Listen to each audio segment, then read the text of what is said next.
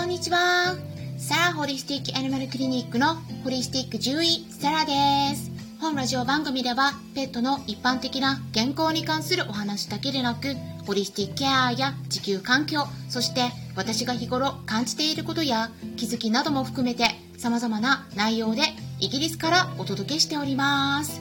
さて、皆さん、いかがお過ごしでしょうか？昨日の夜はですね、クラブハウスのペットのホリスティックケアクラブでペットのハーブをどんな風に使っているかみんなでシェアする会ということでスタンデー FM でも音声配信をしていらっしゃるドッグトレーナーのなおちゃん先生やペットブリス主催の船山萩江さんと一緒にコラボでお話しさせていただきました。はい参加してくださった方々ありがとうございました。ハーブティーで与える方法とかハーブボールについてもそして私の方からはキッチンハーブの簡単な使い方についてとか手作り食にまあどんな風に取り入れているか実践的な内容についてお話しさせてもらいました。でそれでねクラブハウスの方では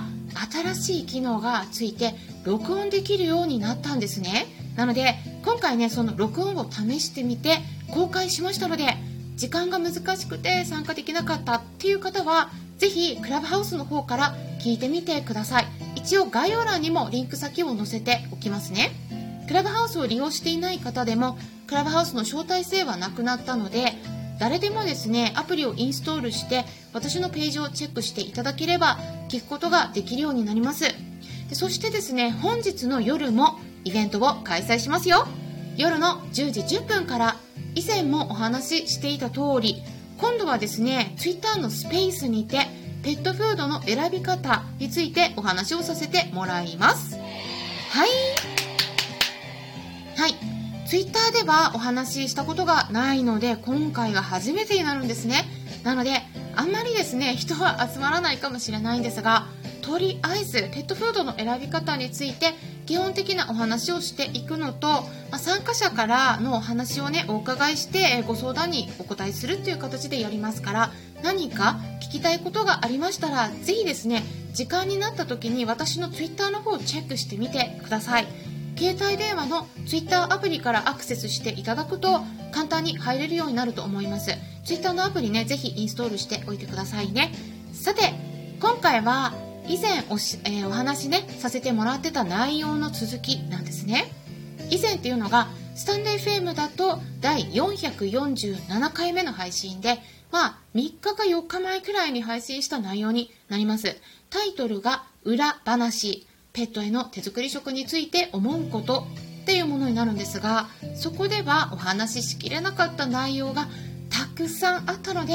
2回に分けるということで今回は2回目としてその続きのお話をしていきたいと思います。メンバー限定公開にしてるんですけども前半はどなたでも聞けるように一般公開にしていますので興味のある方は今回だけでなくてその前回の内容もね是非聞けるところまで聞いてみてください。はい。手作り食を与えられている子にどんな病気が多いかということですね。で今回3つ。私が見てきた中で多いなっていうかね本当に多くてあまたかって思われるような病気があるのでそれについてお伝えしたいと思うんですがまずね最初にお断りしておきたいのは手作り食が悪いわけでも与えたらダメと言いたいわけでもないんですね。そうではなくて手作り食を与えることについてはすごくね賛成なんだけれどもそれ自体はね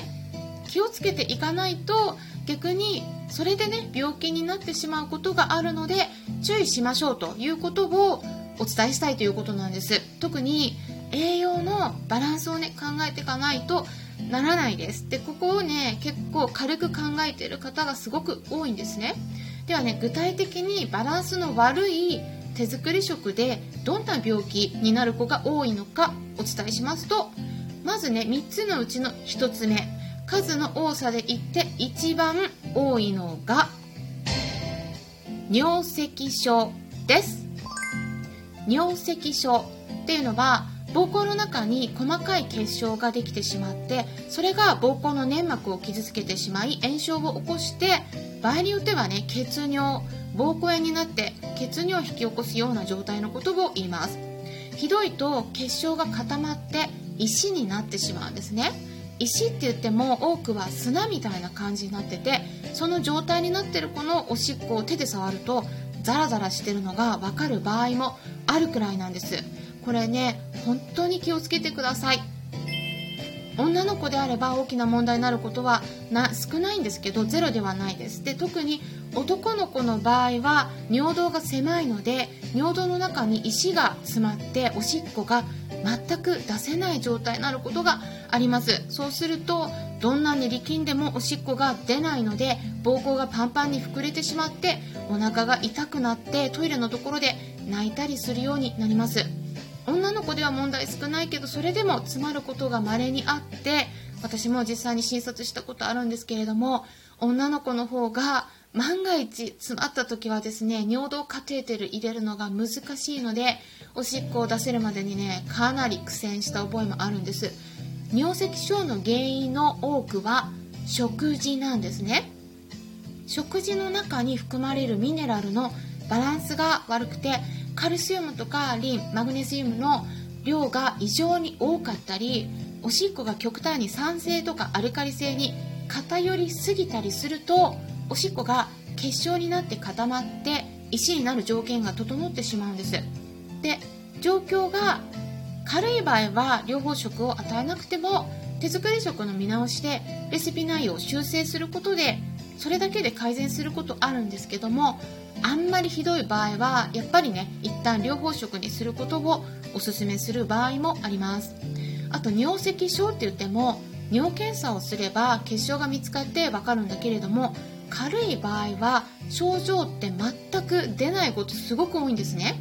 それで悪化して腎結石になってる子もいるんですがこれもですね明らかな症状って何もなかったりします。ゆっくりゆっくり腎臓病が進行していくような感じになるのでレントゲン検査とか超音波検査をして初めてわかるといった感じなんですね。自然のものは安心だっていうイメージがあるかもしれないんですが人間であっても腎結石とか膀胱結石ありますからならないわけではないんですね。なのでやっぱりね過信はしない方がいいと思います。そして2つ目はっていきたいところなんですがここからは後半に入っていきます。今回の配信についてですがスタンデー FM 以外の配信の場合は前半のみで終了になりますのでもしも後半を聞きたい方はスタンデー FM アプリの方から聞いてみてください。アプリは携帯電話のアプリ検索のところからスタンデ FM と入力したら出てくると思いますのでダウンロードして私のチャンネルを探してメンバーシッププランに登録してください。それでは後半に入っていきます。